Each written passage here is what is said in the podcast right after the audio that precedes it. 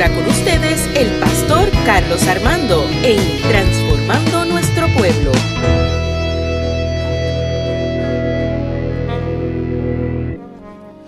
Qué hermosa presencia del Señor. Qué hermosa presencia del Señor. Oh, te adoramos, Señor.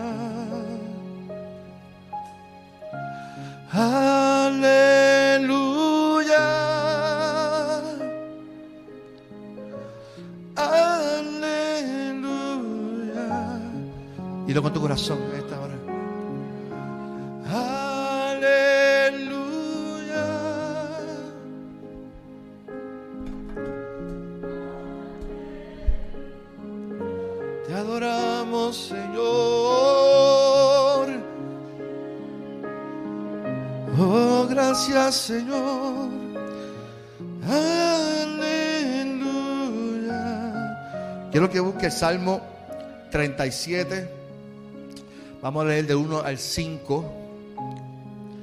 Salmo 37, del 1 al 5.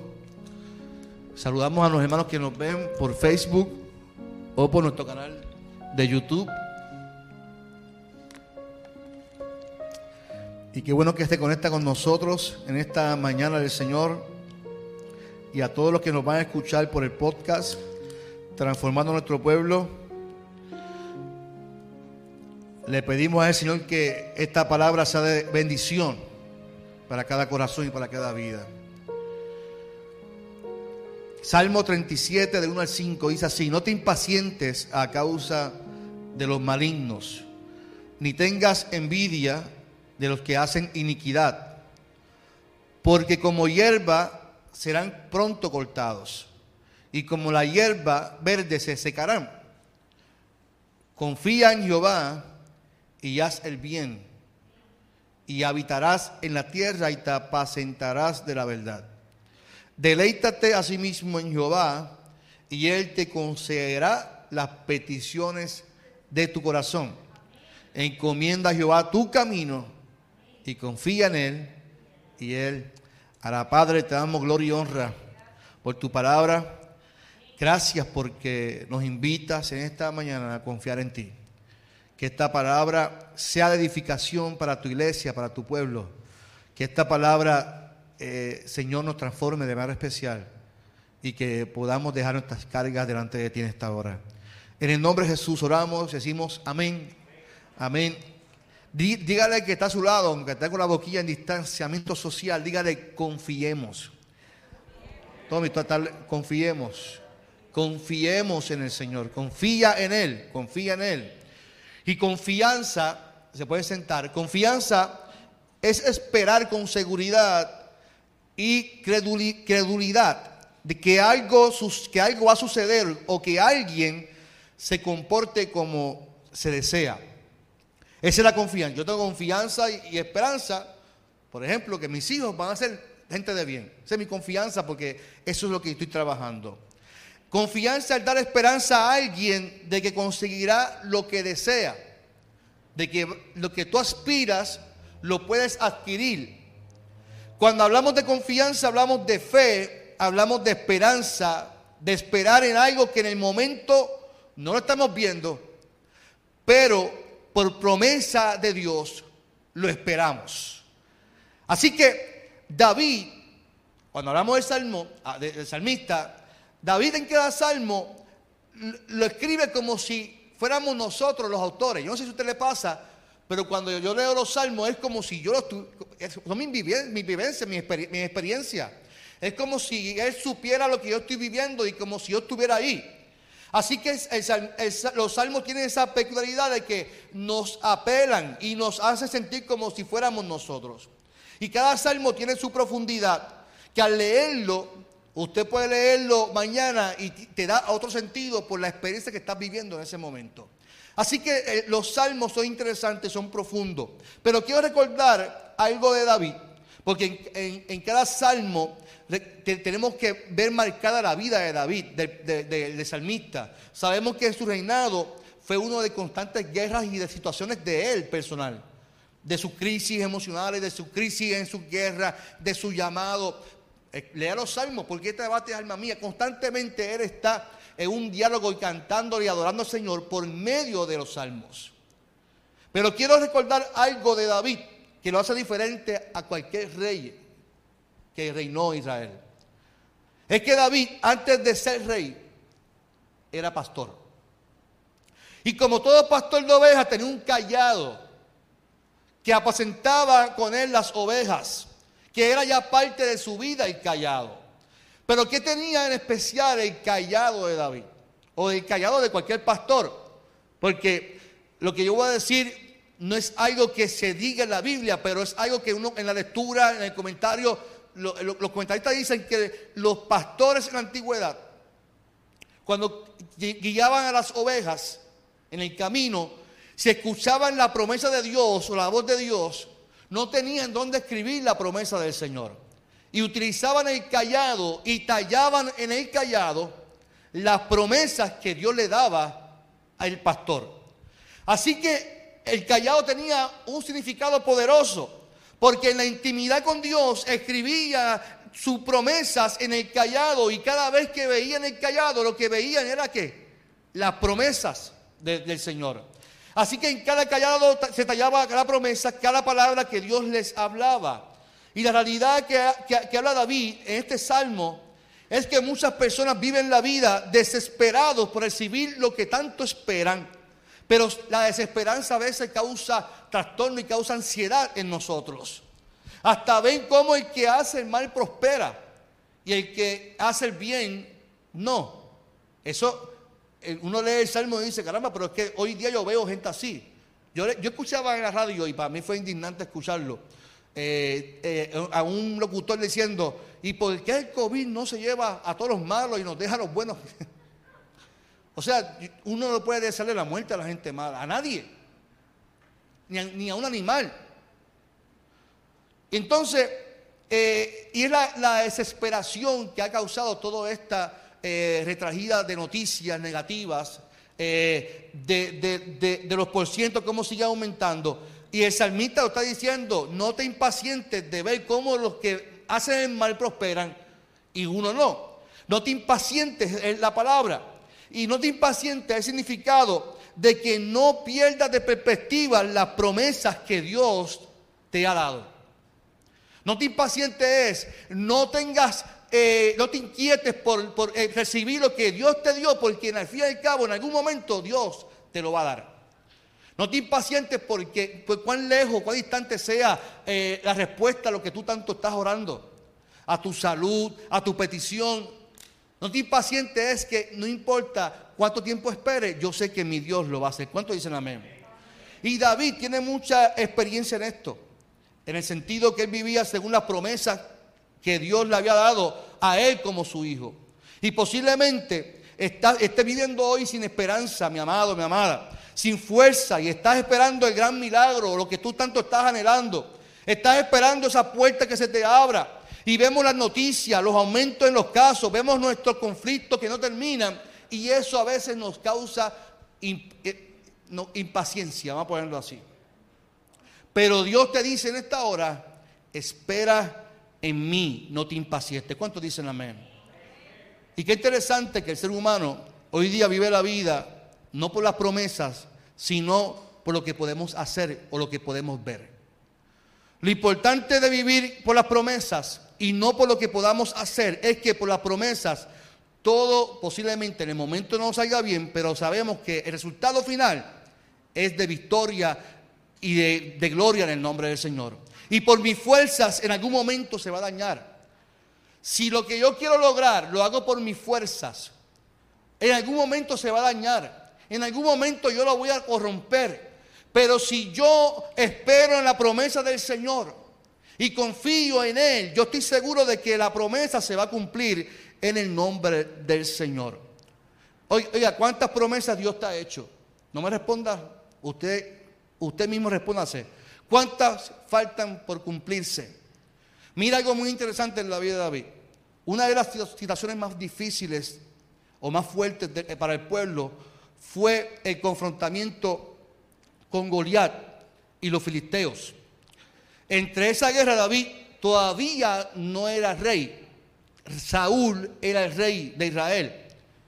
Así que ya David, Dios lo, estaba posicionando en, lugares poderosos. Así que David sabía cuál era su destino, porque Dios se lo había prometido y Dios lo había separado como rey. Ya se había ungido como rey, pero no todavía, porque no podía pasarle por encima rey hasta que no muriera un rey y terminara su reinado. David no podía alcanzar su meta. Y en este asunto contra Goliat, solo un hijo de Dios se atreve a confrontar a este gigante sin armadura, porque le pone la armadura y David Recuérdese cuando, cuando, Dios llama a, David. Todos los hermanos eran corpulentos así como, como, como Tommy, así bien fuerte. No. Era así bien fuerte y, y, cuando y este es el rey, no, este no es el rey. Y David era un flacucho así como, como yo, así enleñado con un problema de la espalda, así. Y, Dios le dice, mira, ese es el que es el rey. Así que imagínense cuando le, le da la armadura a David, le quedaba grande. No podía tener movimiento porque no tenía la fuerza para llevar la armadura. Y David, escucha bien, aunque la Biblia dice, relata que fue con una, con una espada o fue con, una lanza, ¿verdad? De, una onda y una bolsita de piedra, también llevó su callado. David llevó su callado porque dice el, el, el 1 Samuel 17:40 que David tomó su callado en su mano y escogió cinco piedras lisas del arroyo. ¿Por qué el callado? ¿Por qué el callado? Y muchos hemos pensado que de antemano ya David venía con la onda y con las piedras en la mano, pero se nos olvida del callado. Por eso Goliat cuando le dice a David, que tú vienes contra mí con ese palo como si fuera un perro, le dice, le da el texto luego. Porque David venía con su callado. ¿Qué había en el callado? Las promesas del Señor. Y cuando un hijo de Dios se enfrenta a los problemas, los enfrenta no por lo que podamos tener, sino porque enfrentamos con las promesas que Dios nos ha dado a nosotros. Por eso Él dice, tú vienes contra mí con espada y jabalina, mas yo vengo a ti con la presencia del Espíritu Santo del Señor. Yo vengo con el poder. ¿Cuál es el poder de Dios? El callado, las promesas del Señor que Dios le había prometido que iba a estar con él, que Dios le había prometido que iba a estar con él en nombre del Señor. Así que lo primero que David hizo no fue tirar las piedras, sino levantar su callado donde estaban impresas las promesas del Señor. ¿Qué te quiero decir en esta mañana? ¿Qué te quiero decir en esta mañana? Ante nuestra crisis de hoy, ante nuestra realidad de hoy, levantemos nuestras promesas. Levanta tu promesa. Usted no tiene un callado, yo no tengo un callado, pero tengo una palabra llena de promesas que me invitan a confiar en el Señor, no importando las circunstancias que yo esté viviendo. ¿Cuántos dicen amén por eso? Ahora puedes entender por qué esa salmista dice, tu vara y tu callado me infunden aliento. Claro, es que había unas promesas talladas ahí. A pesar de pasar el valle de sombra y de muerte, no temerá alguno, porque había unas promesas marcadas. ¿Por qué Moisés frente al mar rojo? El pueblo molesto, incómodo, quejándose porque estaban atrapados. ¿Por qué Dios le dice, Moisés, utiliza qué? Tu vara. Utiliza tu bastón. ¿Qué había en el bastón? Las promesas. No, no era que Moisés tenía poder. No, no era un superhéroe. No es que había unas promesas ahí de que él, a pesar de su pasado, a pesar de su comportamiento, a pesar de su complejo de gago, Dios lo había llamado. Y si Dios lo había llamado, Dios lo iba a respaldar. Y fíjese que no importaba la incredulidad del, pueblo, porque había una gente, que, había boricuas allí como locos, yo creo. Que si llega a ser Dios boricua, los ahoga con todos los egipcios. Porque ¿qué cabe de seguro son? Para eso lo traíste aquí, Moisés, para morir, ah, eh, eh, a quejarse. Y Dios le dice, ah, no, Moisés, tranquilo. Y Moisés ya, padre, ¿qué, vamos a hacer? Moisés, relájate, relájate, utiliza la vara. Y el mar se dividió en dos. La promesa de Dios se cumple cuando nosotros recordamos las promesas a pesar de estar enfrente a nuestro peor enemigo. ¿Cuántos dicen amén en el nombre del Señor? Así que lo importante en el asunto de Moisés fue que Dios nuevamente le dice, ve con tu vara. Mire, cuando el pueblo estaba en el desierto y estaban secos allí y nuevamente como buenos boricuas quejándose allí. Ah, nos vamos a morir de sed. ¿Qué Dios le dice a Moisés? Utiliza qué? La vara. Y le dio la peña. Doreb. Y allí salió qué? Agua. La promesa de Dios hace que donde no haya, hay en el nombre del Señor. Las promesas de Dios nos dicen a nosotros que caminemos y, y, caminemos en sus promesas porque Él enderezará nuestros pasos, Él endereza nuestros caminos. Esa es la promesa del Señor. Y yo imagino a Moisés golpeando esa peña y diciendo, Señor, por tu promesa, es por tu promesa que esto se va a lograr. No por lo que yo pueda hacer, sino por lo que tú has prometido para este pueblo en el nombre del Señor. Nuestra confianza debe estar puesta, mi amado, en las promesas del Señor para nuestras vidas. No podemos vivir según el mundo dice que tú eres, debes vivir según lo que ya Dios dijo que tú eras. ¿Cuántos dicen amén? ¿Lo confundí ahí con eso? Lo voy a repetir. No podemos vivir según lo que el mundo dice que tú eres. Usted y yo vivimos según lo que ya Dios dijo que tú eras. Y si Dios ya dijo algo sobre ti, los cristianos, los hijos de Dios, vivimos conforme a eso. Ahora bien, yo creo que hay una responsabilidad ante todo lo que estamos viviendo. Porque la realidad es que no podemos desafiar tampoco a Dios. Y ese es un problema que hay en las iglesias hoy en día. Para mí es triste ver iglesias llenas, sin distanciamiento social. Para mí es triste ver cómo se burla de, la iglesia de, esto, como si, porque somos hijos de Dios, esto no nos puede tocar. Y créame que nos morimos si, si nos toca. Créame que si nos toca nos vamos a morir. Y si nos relajamos y salimos a las calles como, como la gente a gastar los 1.400 pesos que nos dio el gobierno, créame, créame, que nos contagiamos. Porque eh, por, por más que digamos, tenemos que ser responsables ante la promesa del Señor. Sí, porque mire, Dios prometió que iba a liberar el pueblo. Sí, pero hubo muertes en el proceso de los exilios. Ante los problemas de los gobiernos hubo muerte de gente buena también. Ante la plaga, sí hubo muertes también.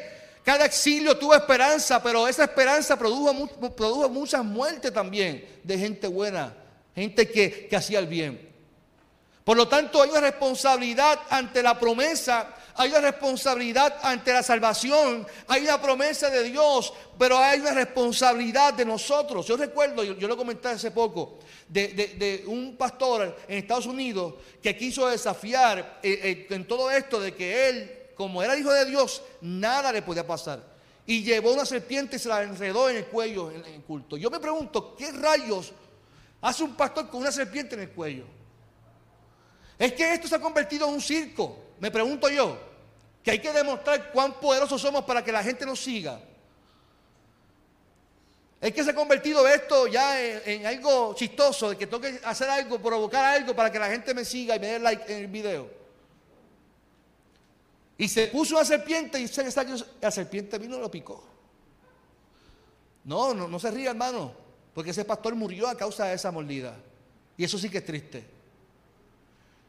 Y lo peor de todo, mire, para mí lo peor de todo es que el año antipasado el hijo vino y lo emuló. El hijo vino a la misma iglesia y se puso la misma serpiente. Y la, la misma serpiente que hizo, mordió al hijo.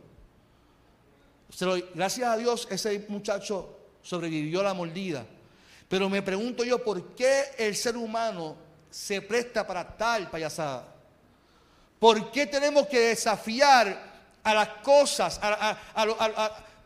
El cristiano, si hay un problema de, pandemia en el mundo, tenemos que ser los más responsables y dar testimonio de esto. Yo leí hace, cuando empezó la pandemia, un, muchacho escribiendo que cómo es posible que los pastores ahora se encierren y no abran las iglesias, que en el tiempo del Antiguo Testamento había pandemia y, los, apóstoles salían a las calles y, y yo, pero qué madurez de la gente de desafiar a Dios y de pensar que somos superhéroes porque tenemos la sangre del Espíritu Santo. No podemos caer en el juego de los medios, mis amados.